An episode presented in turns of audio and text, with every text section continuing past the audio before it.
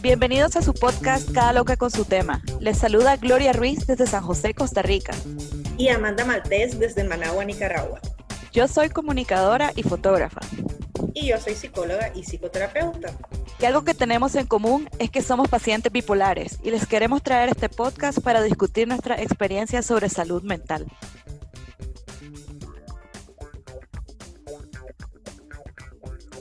Bienvenidos a nuestro séptimo episodio de Cada Loca con su tema. Este año, Mercurio retrógrado nos dio con todo el poder. Este episodio, nuestro séptimo episodio, la segunda parte del episodio sobre la depresión que tocamos en enero, ha sido un episodio extremadamente difícil de grabar para Amanda y yo lo subestimamos mucho en un principio, creo. Lo que pasa es que no teníamos en cuenta lo mucho que nos ha tocado este tema a ambas a lo largo de nuestra vida. Creo que querer desapegarnos emocionalmente de este tema fue como el approach equivocado. Yo personalmente siento este tema muy cerca de mí, no solo por mis intentos de suicidio, que voy a hablar un poco del último, que fue el más grave, sino también porque he sido tocada por varios suicidios que a lo largo de mi vida han significado muchas cosas me han hecho reflexionar mucho sobre este tema. El primero de ellos fue en secundaria. Después de mi primer intento de suicidio, al año siguiente, se suicidó un muchacho de cuarto año cuando yo estaba en quinto año. No voy a decir su nombre, probablemente la gente del colegio alemán de esa generación recuerde ese caso. Me hizo pensar mucho y lo revisé en mi diario y yo creo que por su memoria es importante retomar ese tema. El segundo suicidio que tocó mucho mi vida fue de una, de una expareja mía, un exnovio. No fue mi novio por mucho tiempo, pero fue un amigo que atesoré mucho y por su memoria también pienso de que es súper importante hablar sobre su muerte. Y tercero, creo que la única persona que voy a mencionar de nombre, eh, porque digamos que fue un caso que se conoció bastante en Nicaragua, es el caso de Valentina, que en el año pasado nos dejó un manifiesto en el que ella explicaba las razones para quitarse la vida. Creo que es importante hablar de este caso porque a lo largo de la historia al suicidio se le han dado muchos significados, muchas connotaciones y es muy interesante porque han sido totalmente contrarios entre sí, o sea, desde el honor máximo hasta el pecado más profundo y la mayor ofensa a Dios que uno puede hacer. Pero a medida que avanzamos en la psicología, en la psiquiatría, en el conocimiento de los dolores y sentires de los seres humanos, realmente creo de que más que idealizar o satanizar el suicidio, es importante entenderlo. Es importante entenderlo, el por qué lo estamos haciendo como una segunda parte sobre la depresión. Y creo que es importante reconocer que todos los suicidios son una tragedia. Todos los suicidios pudieron haberse evitado todos los suicidios son de personas que merecían vivir. No existe nada en este mundo que sea irremediable completamente. Y la verdad, yo creo que vale la pena hablar de suicidio porque ha sido tan tabú que después, cuando ya estamos en las funerarias, cuando ya estamos viendo a las personas en la caja, decimos, ¿por qué no dijo nada? Pude haber hecho algo, si lo hubiera llamado, si hubiera hablado con esa persona. Y lo digo porque yo lo pensé en una funeraria mientras estábamos velando a alguien. Y yo creo de que por eso hay que verlo como lo que es y lo digo desde ya, desde estos primeros minutos de grabación. El suicidio es la última consecuencia de la depresión. La depresión es extremadamente común Hace poco leí un artículo que decía que la persona más anormal del mundo es la persona que nunca ha tenido una adversidad psicológica en su vida. Porque eso no existe. Todos en algún momento vamos a sufrir algún episodio depresivo. La gran mayoría, o sea, tal vez por estadística una o dos personas por allá se salven. Pero la verdad es que todos vamos a tener alguna adversidad. Vamos a perder cosas importantes para nosotros. Vamos a perder miembros familiares. Se pueden morir nuestros padres, se pueden morir nuestros hijos, se puede, podemos perder nuestro trabajo, podemos perderlo todo, podemos tener la ruina económica, podemos tener deudas. Pero la verdad, lo más importante eh, de este episodio quiero que sea que podamos llevar a una luz de qué poder reflexionar alrededor del suicidio. Amanda. Como les comentaba Gloria, este episodio ha sido bastante complejo para ambas. Em, nos ha movido emocionalmente y en uno de, los intentos, pues yo sentía que no podía. En otro episodio que intentamos grabar, Gloria sentía que tampoco podía hasta hoy, ¿verdad? Que estamos aquí sentadas hablándoles desde nuestro corazón, desde nuestras emociones, desde nuestras vivencias y sobre todo de nuestros duelos. Yo quiero dedicar este episodio a mi paciente, que voy a ponerle otro nombre por respeto a su familia, que le vamos a llamar Brando. Brando era mi paciente con el que estuve un año y medio en terapia y llegó por una crisis depresiva muy severa e incapacitante. Y empezamos un trabajo psicoterapéutico que también lo acompañamos con visitas al psiquiatra y antidepresivos. Suele sucedernos a las personas que tomamos medicamentos em, que eventualmente nos empezamos a sentir mejor y creemos que no necesitamos medicarnos más. Nuestro cerebro nos quiere engañar diciéndonos eso, pero la realidad es que hasta que nuestro psiquiatra nos dé de alta, nosotros podemos tomar esa decisión. Brando empezó a sentirse bien, eh, nuestras sesiones fueron disminuyendo, luego incrementaban si él entraba en crisis, estaba muy pendiente de él, estaba en contacto con su familia porque era un joven de 19 años. Y Luego de dejar de tomar sus medicamentos, después de sentirse bien, entró en una crisis depresiva muy aguda que lamentablemente lo llevó al suicidio. Me ha costado muchísimo digerir esta experiencia, pues no solamente me tocó como Amanda humana de pensar que una familia estaba sufriendo, que era una vida que se podía evitar, que, que no era justo. Em, lo que estaba pasando para él y para su familia, pero también me tocó como Amanda psicóloga y empecé un cuestionamiento muy severo y muy agresivo hacia mí y me preguntaba si no había hecho lo suficiente, si realmente había hecho bien mi trabajo, si yo pude haber evitado eso. Y empecé a responsabilizarme tanto que no, no logré dormir como por tres días o cuatro más o menos. Y por las noches sentía una presencia como que él estaba ahí, que me estaba observando. Fue y sigue siendo algo bastante doloroso, lo cual estoy trabajando en terapia, por cierto.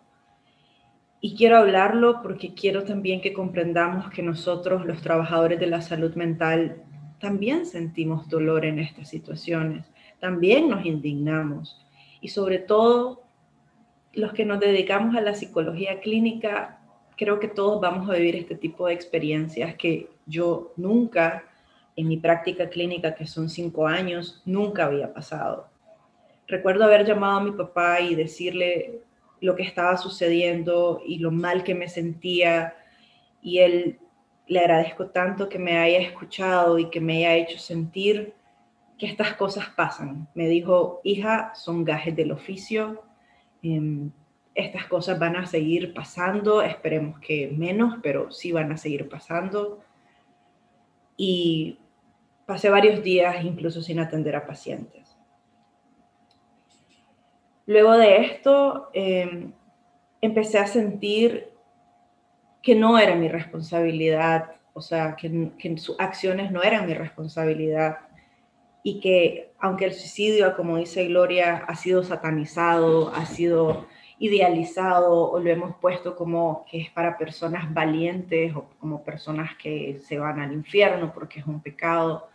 La realidad es que el suicidio deja a muchísimas personas sufriendo con mucho dolor psicológico, con mucho dolor emocional. Ayer leía eh, que más de 135 personas sufren alrededor de alguien que se suicidó. ¿Se imaginan qué doloroso puede ser? Y es aquí donde nos preguntamos por qué es tan importante hablar del suicidio. Y es que el suicidio es la segunda causa de muerte entre las personas de 15 a 29 años. Más de 800.000 personas se suicidan al año y existe una muerte cada segundo. Se puede prevenir y lo podemos prevenir hablando, recibiendo información, escuchando y sobre todo desmitificando muchos mitos que están alrededor del suicidio. Yo creo que en realidad para mí el tema del suicidio comenzó con el suicidio de este muchacho que asistía a mi colegio. Recuerdo que a pesar de que los adultos a nuestro alrededor, o sea, esto pasó en vacaciones intersemestrales, y fue como un dos días antes del último partido del Mundial de Fútbol del 2006.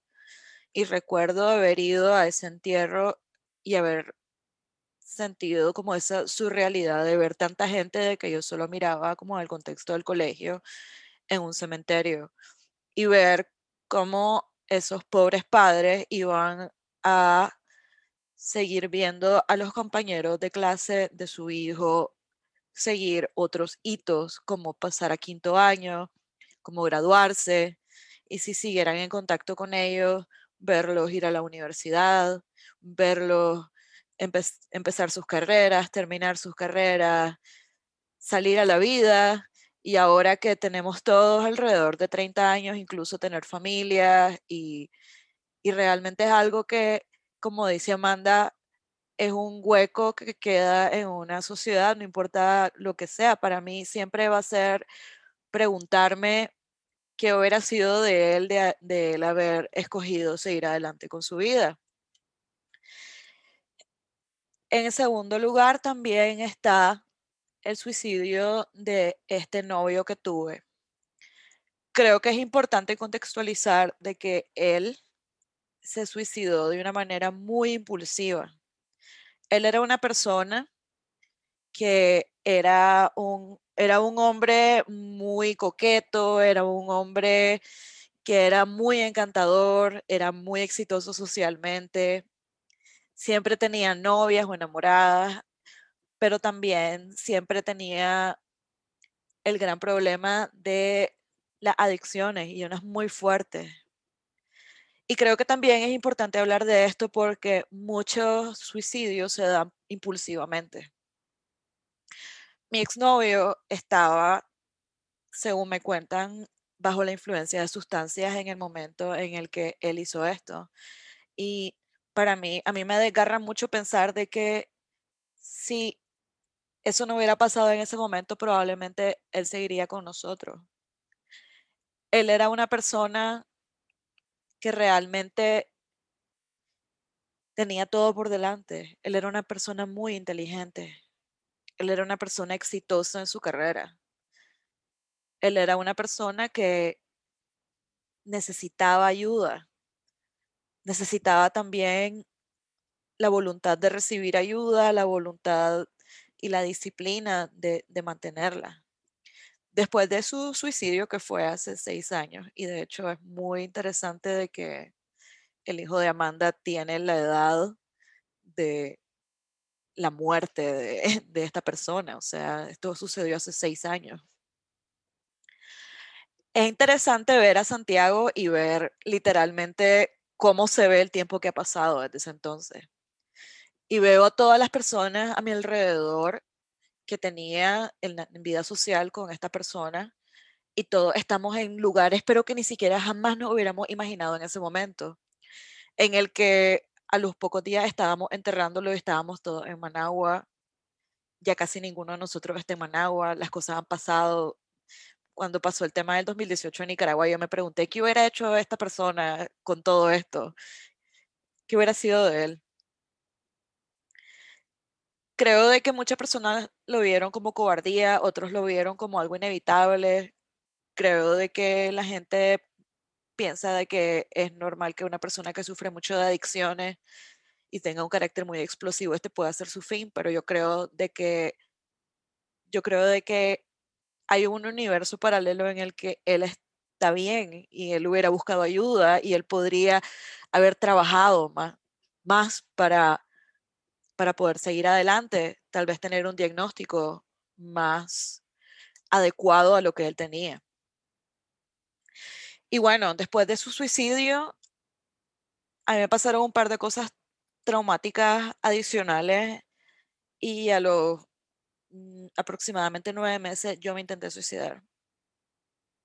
Y eh, como estaba hablando con Amanda, en este tipo de podcast hablamos de la muerte, pero no hablamos de métodos porque es muy peligroso este tema.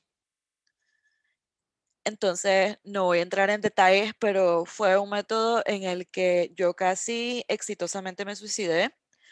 Y si no hubiera sido por la, el conocimiento de mi psiquiatra, que supo manejar la situación cuando él llegó al hospital y estaba de emergencia, yo no estaría contando el cuento.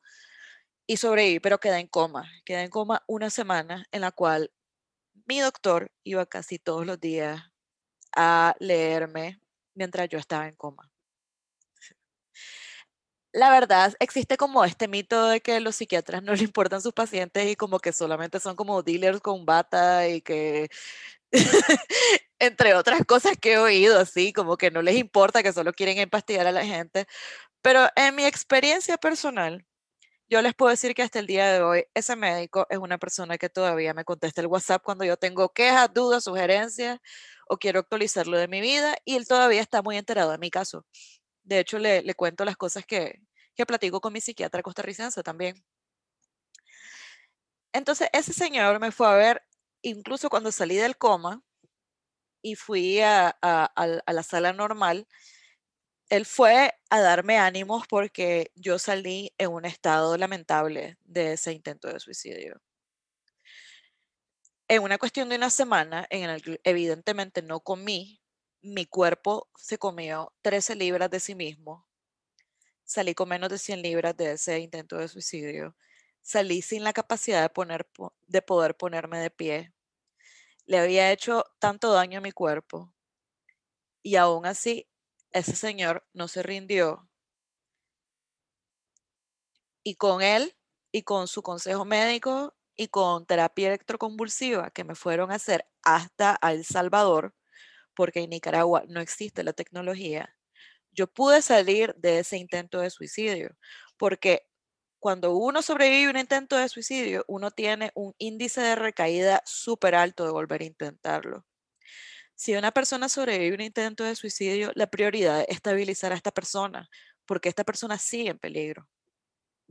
Y les puedo decir, cinco años y un poco menos de un mes después de eso, que yo agradezco infinitamente a todas las personas que pusieron de su parte para que yo siguiera con vida hasta el día de hoy.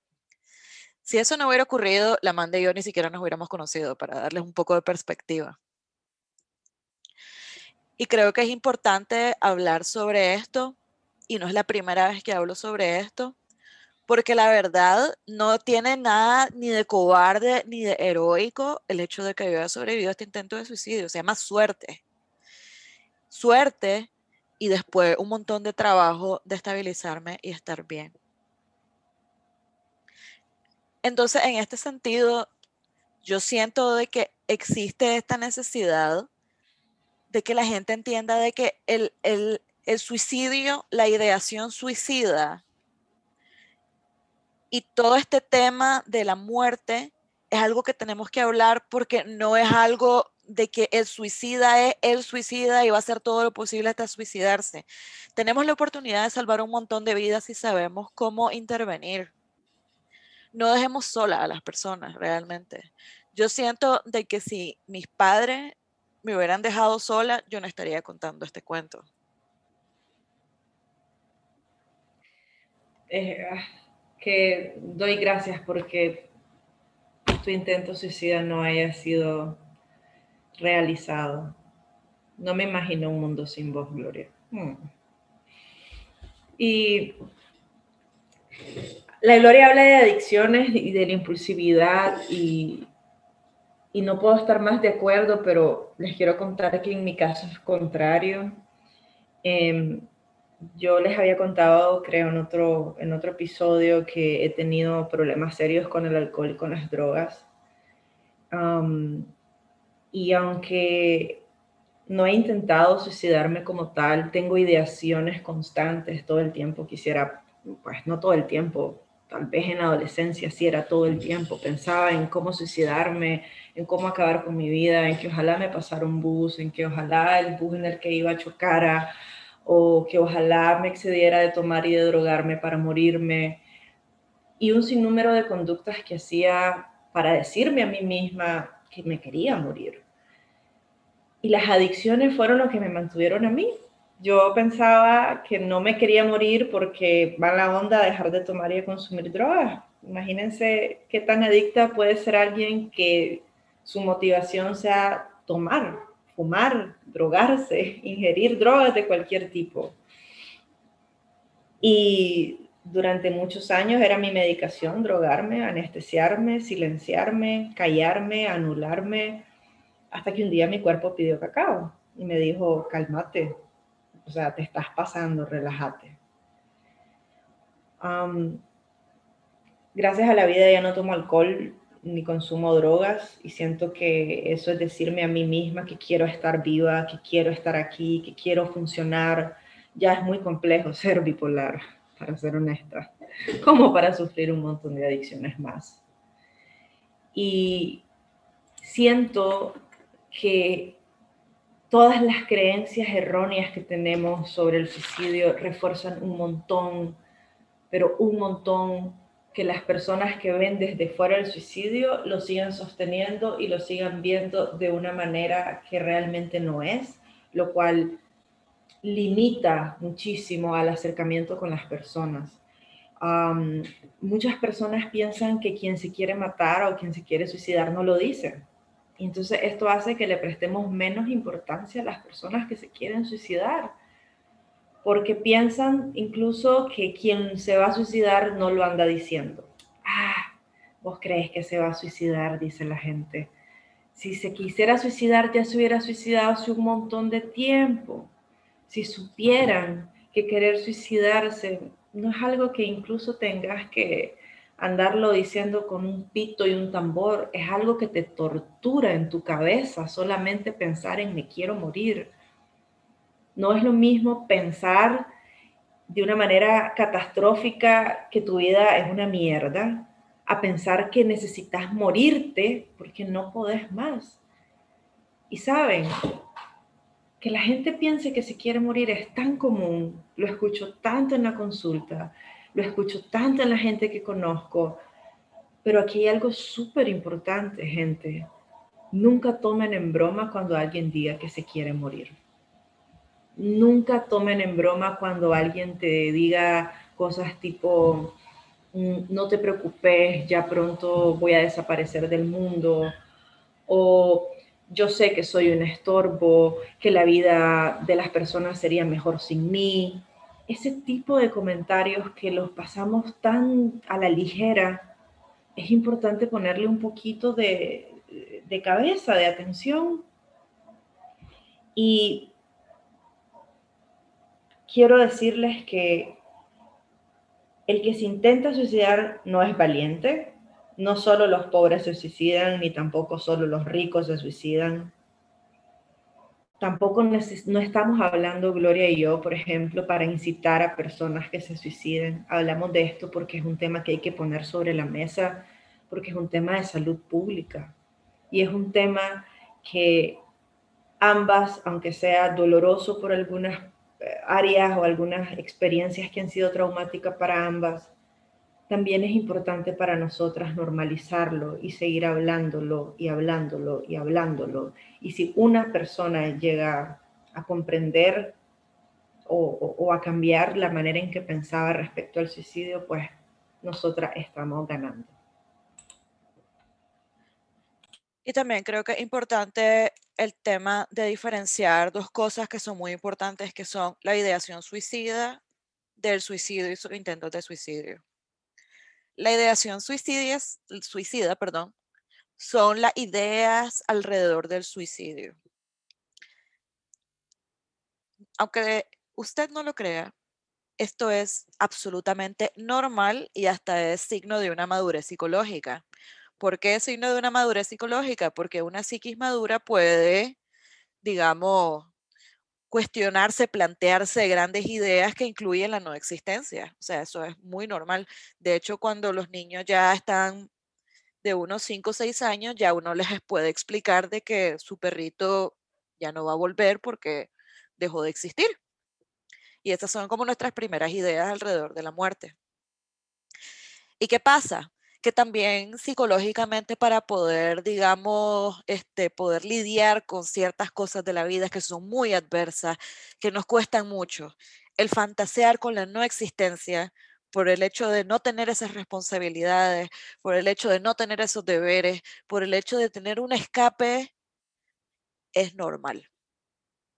Así que si alguna vez dicen, ay, es que qué cansado vivir, que es que este país muy caro, muy cansado de vivir, normal psicológicamente.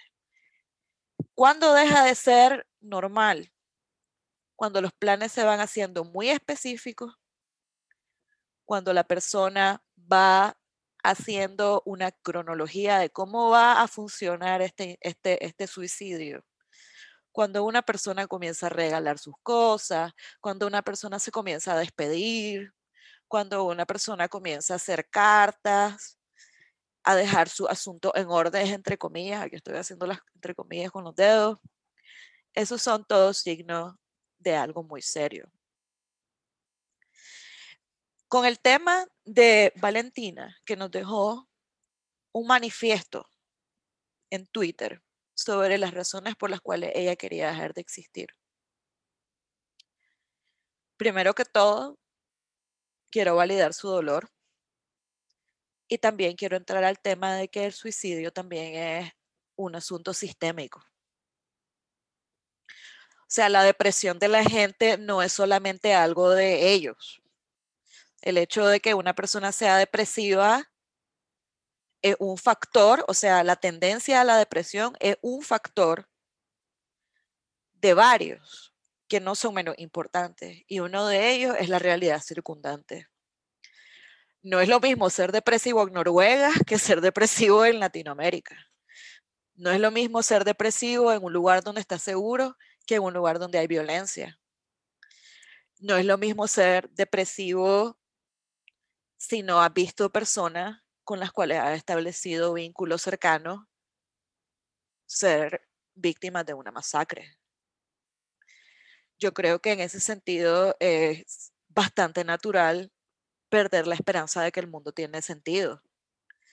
Y en ese sentido, yo creo de que como sociedad, que estamos como tolerando estos factores multisistémicos, hay que ser muy conscientes de que la pobreza, la violencia de género, los traumas, todos ellos son cosas que inciden en el, si las personas buscan ayuda, se mantienen en sus tratamientos, tienen acceso a sus tratamientos o porque terminan su vida y esas siguen siendo tragedias. No hay que, no hay que seguirle adjudicando un juicio de valor al suicidio. Y quisiera comentar con Amanda también de que hay maneras de que todos podemos hacer primero auxilios emocionales hacia las personas que pensamos que están en riesgo.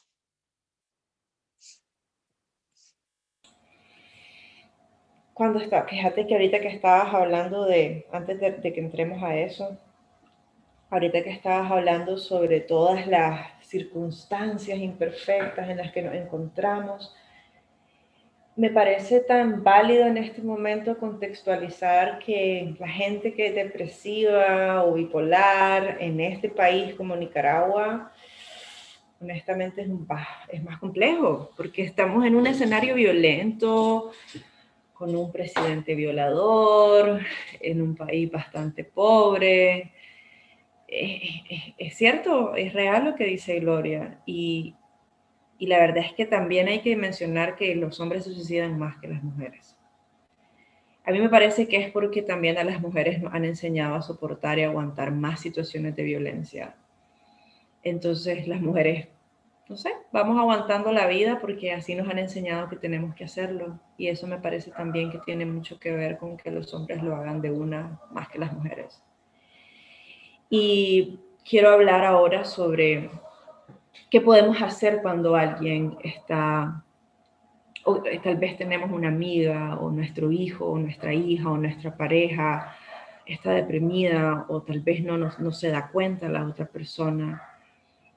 Lo básico es acompañar, escuchar, escuchar sin juicio, escuchar lo que esta persona está hablando sobre sus sentimientos y no decirle cosas como, no hombre, échale ganas, todo va a estar bien, o cosas como, vos sos loca, mira por lo que te preocupas.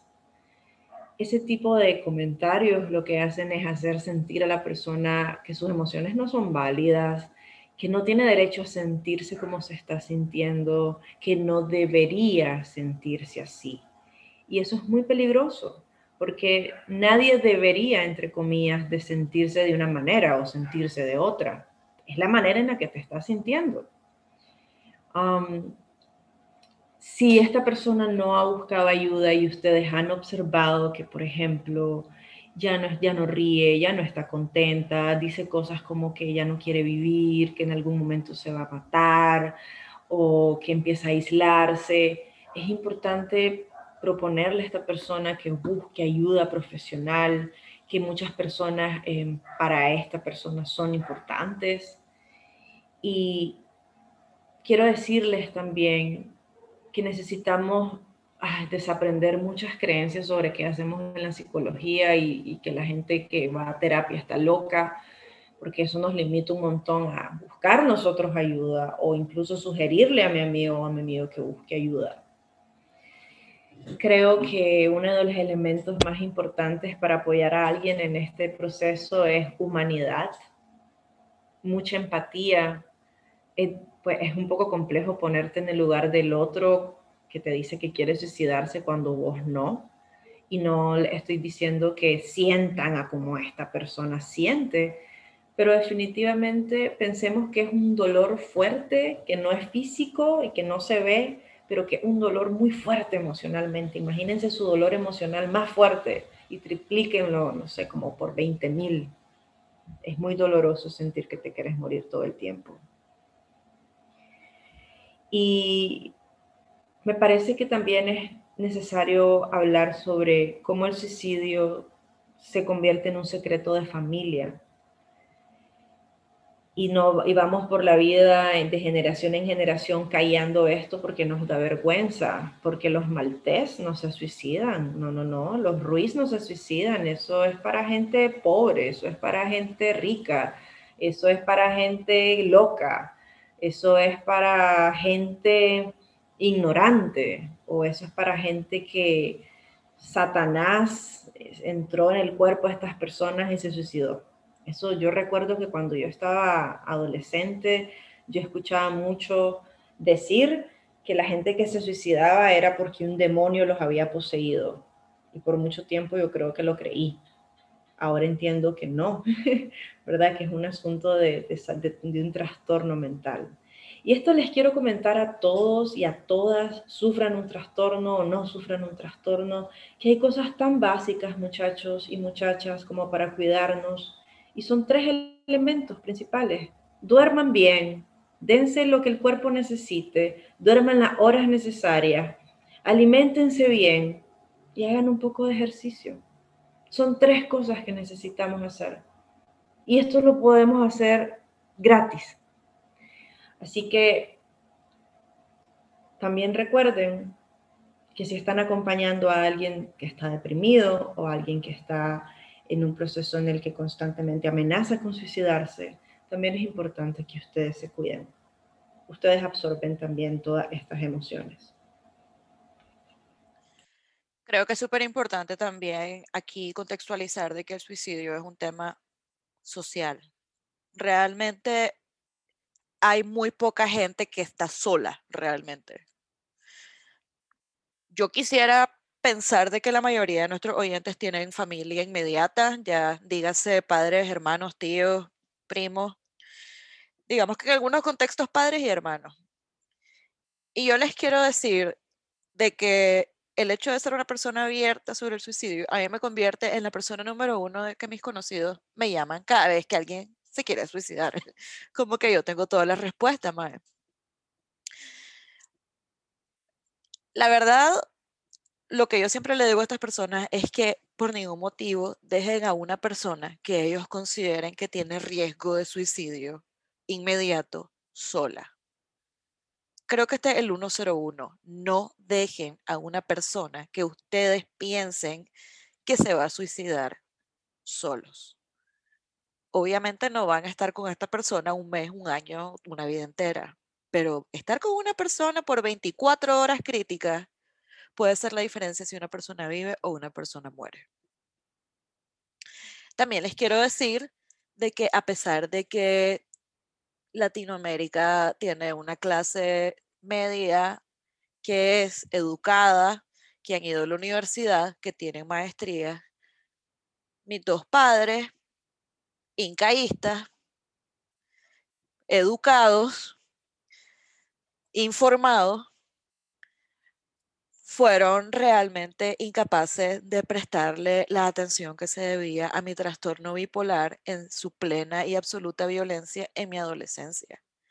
Y estuvieron a punto de perderme no una ni dos ni tres veces, sino cuatro veces. Y tomó hasta la cuarta para que mis padres adorados, que probablemente escuchan este podcast, porque hemos hablado de esto, tomaran el 100% de seriedad que merecía mi, digamos, en ese momento, este, intenciones suicidas. ¿Hasta qué punto? Hasta el punto en el que en el año pasado fue, digamos, la última vez que yo consideré el suicidio así plan heavy, así ya digamos de que lo voy a hacer. ¿Y por qué lo cuento? Porque el año pasado, para esta fecha, yo me estaba separando y fue una como conté creo que en el episodio 5, mm, no fue de la mejor manera. Y la verdad pasaron cosas que a mí me, me, me hicieron sentir muy mal, me hicieron sentir muy humillada y de repente, o sea, yo salí del hospital psiquiátrico aquí diciendo, ojalá que mi mamá ya se vaya en una semana porque yo hasta aquí llego. Y la verdad, la pandemia hizo que mi mamá se quedara mucho más tiempo y la verdad, la pandemia y también mi mamá que me observa más y ya se toma en serio mis depresiones, pudo realmente aproximarse, acompañarme sin invadirme y estar ahí presente para mientras duraba ese estado transitorio. Porque todo pasa nuestros estados de ánimo son como el clima, nos vamos a sentir diferentes en otro momento. El problema de la depresión es que yo le estaba contando esto a Amanda de que yo tengo muchas reflexiones en mis diarios y en mis cosas, que la depresión se siente como un túnel, como que, como que se cierra la mirada, como que sentís que el tiempo se detiene y todo, todo a como está en ese momento va a ser así para siempre. Yo recuerdo de que una de las cosas que yo pensé cuando me quería suicidar en mi último intento de suicidio heavy, que fue hace cinco años, fue, nunca me voy a poder ir de Nicaragua. Ya no quiero estar aquí. Literalmente prefiero la muerte que estar en Managua. Y la verdad, ahora estoy hablando, estoy contando este cuento desde fuera de Nicaragua. No estoy diciendo de que hay que irse de Nicaragua para superar estas cosas, pero en mi caso era un tema que yo ya, ya no quería estar ahí y, y miraba como que no tenía un futuro. La verdad, no siento como que, que, dunda esa gloria de hace cinco años que pensaba así. Evidentemente hay maneras de irse, evidentemente hay soluciones de todo. No, yo la miro con compasión. Yo miro a una persona que se sintió como se siente un animalito encerrado, o sea, que quiere buscar una salida bajo cualquier circunstancia. Y este es el tema de, este el tema del suicidio, del, de, de ese deseo de morir, que al final no es un deseo de la muerte misma, sino como de la liberación del sufrimiento. Y no hay nada peor que, tener, que estar sufriendo y que las personas que vos ames a tu alrededor piensen que estás exagerando o que estás inventando. No nos cuesta nada legitimar el dolor de las personas y decir, Amanda, sé que te duele mucho lo que estás sintiendo ahorita, sé que quisieras no estar aquí, pero si vos no estuvieras aquí me dolería mucho. Si vos no estuvieras aquí, no tendría más este proyecto. Si vos no estuvieras aquí, ¿qué sería de tus pacientes, de tu hijo? O sea, el hoyo, el hoyo que deja la gente en la sociedad cuando se va de esa manera. ¿Por qué cuando una persona que ayer estuvo y hoy no está y se mató en un accidente de tránsito, todos estamos en shock y todos decimos es una tragedia desgarradora, injusto, tenía todo, etcétera, pero si sabemos que esa persona se suicidó, pensamos, qué débil, qué vergüenza, ¿cómo pudo hacer eso? No va a descansar su alma. La verdad, la compasión es realmente lo que nos lleva a otro nivel como seres humanos. Fíjense que hay maneras claramente de, en terapia, ¿no? De cuestionar ciertas creencias que las personas sostienen para quererse suicidar. Um, pero si nosotros somos, ¿verdad? Amigos y amigas, pues que no tenemos una formación en terapia, eh, es súper importante hacerles ver a las personas que lo que están sintiendo no va a durar así para siempre que el dolor que están experimentando es válido, es importante, pero que no lo van a sentir así, siempre. También es súper importante hacerles ver la importancia que tienen acá, todos los roles y todas las responsabilidades que tienen. Yo les soy muy honesta. Eh, cuando estoy en momentos muy darks, muy oscuros, muy de que estoy muy deprimida, porque sería mentirles si yo les digo que no me deprimo. A veces pienso en que me quiero morir, en que cómo lo hago, en que para qué sigo aquí, en que cuál es el objetivo de la vida, en que cuál es el sentido de, tener una enfermedad que me hace sentir tan mal muchas veces y que para qué estoy. Y todo lo empiezo a ver tan negro y tan oscuro y yo digo, incluso para las personas va a ser mejor porque no voy a estorbar, porque mi estado de ánimo no van a lastimar a nadie, porque y empiezo a decirme cosas que no son ciertas para meterme más en el hoyo, porque así funciona el cerebro, lamentablemente. Pero luego recuerdo que tengo una tarea que no he podido, que pues que no he podido, no, que no he terminado, que se llama Santiago, mi hijo. Y hay antes yo escuchaba cosas como un hijo te cambia la vida, un hijo hace que vos mires la vida de manera diferente. Pues sepan que sí es cierto, suena súper cliché y súper, no sé, tradicional si lo quieren poner, pero recuerdo que tengo un hijo que cuidar, que educar, que mantener, que tengo a alguien que proteger, a un ser vulnerable y que lo que estoy sintiendo se va a ir y yo he encontrado maneras como para trabajarme y una de ellas es meditar. Yo los quiero invitar a todos a empezar a meditar. Muchas personas piensan que, ay, no puedo, qué aburrido, me quedo dormida. Bueno, pues vas a ir encontrando cosas, qué sé yo, como meditaciones guiadas, mindfulness, um, voces de personas que te den tranquilidad, eh, sonidos del mar, sonidos del bosque, lo que sea que te ayude a conectarte con vos, con tu cerebro, con tus pensamientos. Porque muchas veces necesitamos entender que la manera de cómo yo pienso claramente me hace sentir y como siento reacciono. Entonces, si yo me doy cuenta que el pensamiento es muy fuerte, mi pensamiento me invade de que me quiero suicidar, necesito encontrar maneras de debilitarlo o de cuestionarlo cuando estoy sufriendo ese momento tan darks en el que me quiero anular y me quiero morir. Entonces, una de las primeras cosas que necesitamos hacer al escuchar a alguien que quiere suicidarse, por favor, es no juzgar y no criticar. Y sobre todo, hacerle ver nuevamente a esta persona que esto va a pasar. Y yo también quiero decir algo muy importante, y es que si una persona a ustedes les dice directamente que se quiere suicidar, quiere decir de que esta persona confía increíblemente en ustedes. Tienen una tarea muy importante. Si esta persona, si alguien a su alrededor les, confía que se quiere suicidar.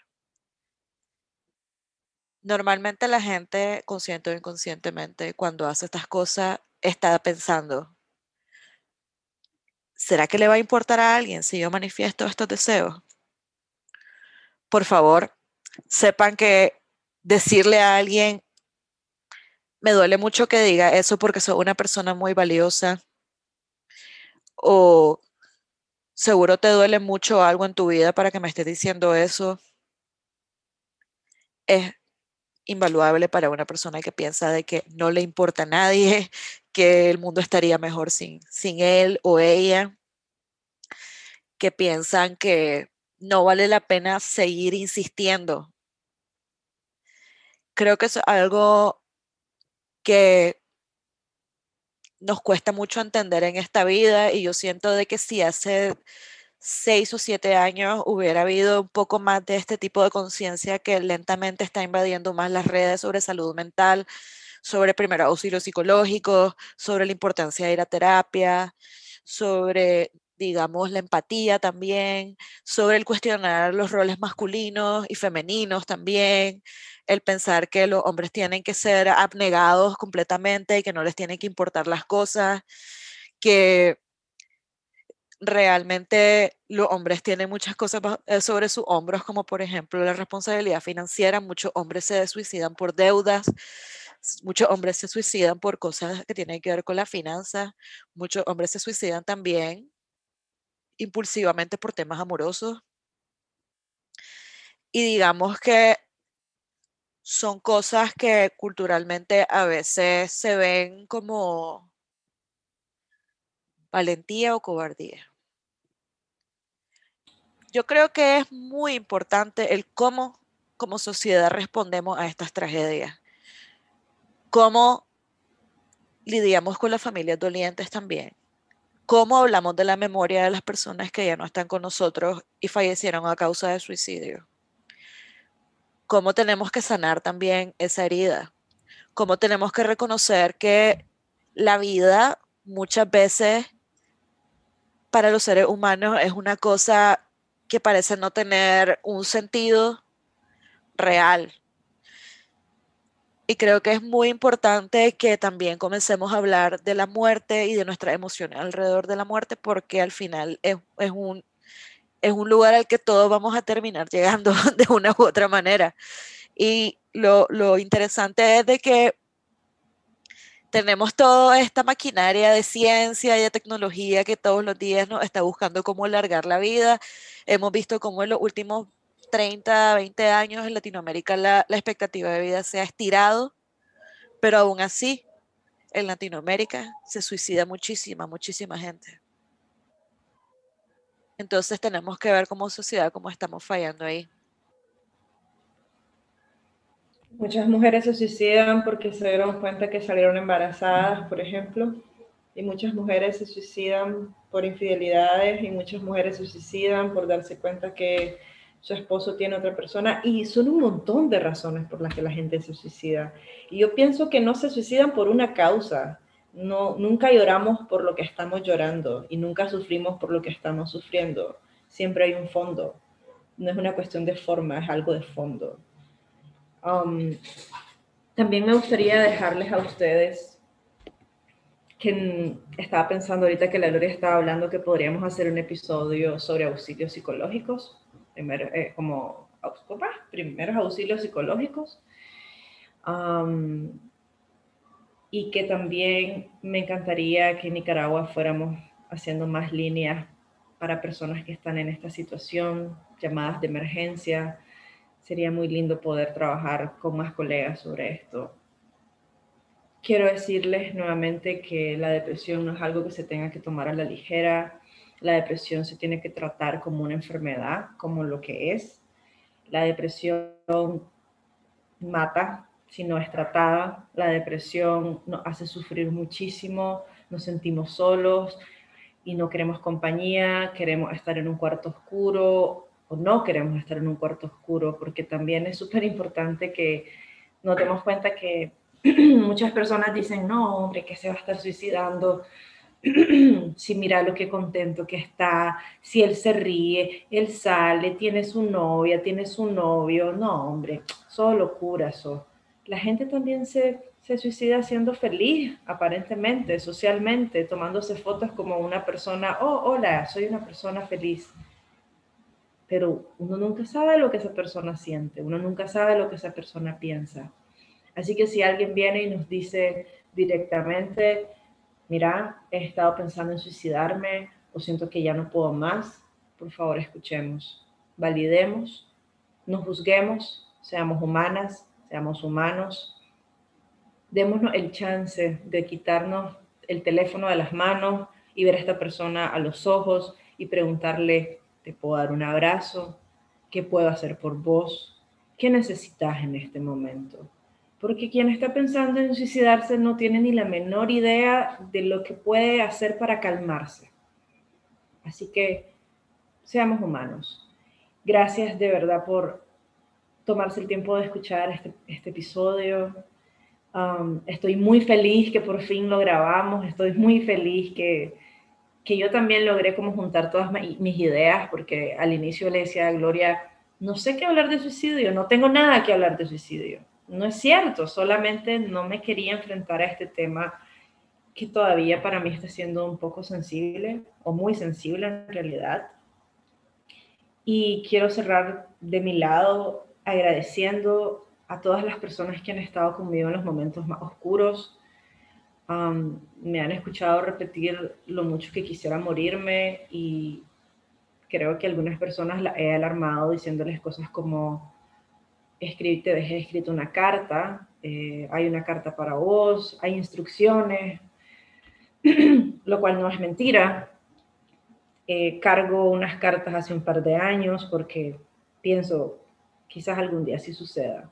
La realidad es que no quiero que pase, la realidad es que quiero estar aquí y agradecerme a mí misma por estar, por cuidarme, por lidiar con pensamientos que me hacen sentir mucho dolor, pero que sé que a medida que vaya pasando mi vida voy a aprender mucho más de mí y voy a aprender muchas más herramientas para poder disfrutar mi presente.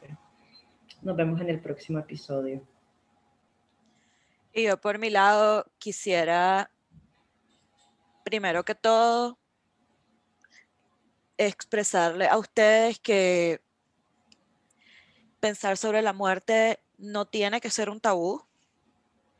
Pensar sobre la muerte, como estábamos hablando, psicológicamente es normal.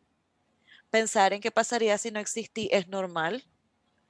Pensar qué pasaría con tus seres queridos en caso que vos murieras también es normal.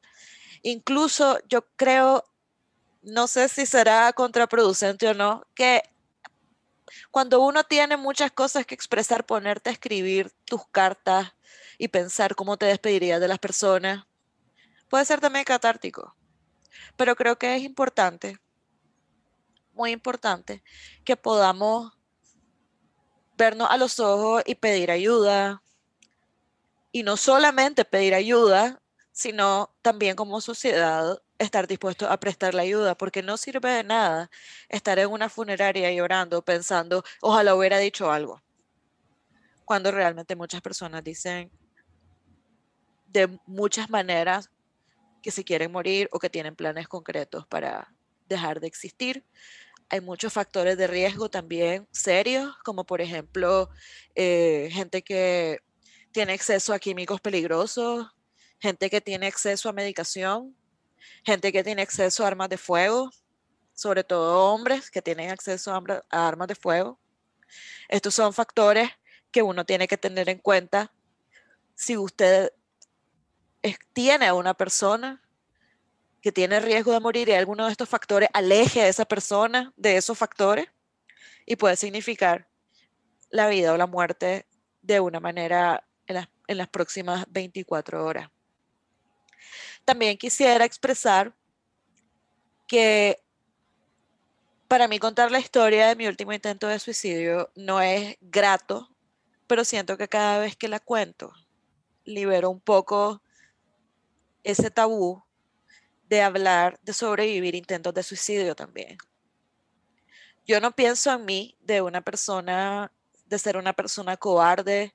Yo no pienso en mí de ser una persona que es egoísta, yo no pienso de mí un montón de cosas negativas alrededor de mis intentos de suicidio. Yo pienso de mí, de mis intentos de suicidio, de que en ese momento estaba tan mal que esa se miraba como la única opción y siento compasión hacia esa persona. También quisiera tomar un momento para dedicarle unas palabras a la memoria de Valentina. Yo la conocí muy poco, pero lo poco que la conocí me pareció una muchacha espectacular. Me pareció una muchacha sumamente inteligente y la verdad ha dejado un hueco muy profundo en las personas que la conocimos. Recuerdo muy bien en el momento en que me enteré de su muerte y cómo lloré en el trabajo en ese momento.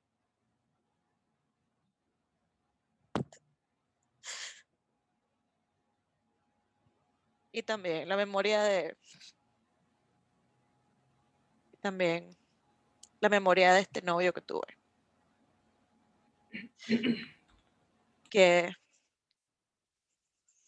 la verdad, ojalá hubiera estado aquí el día de hoy.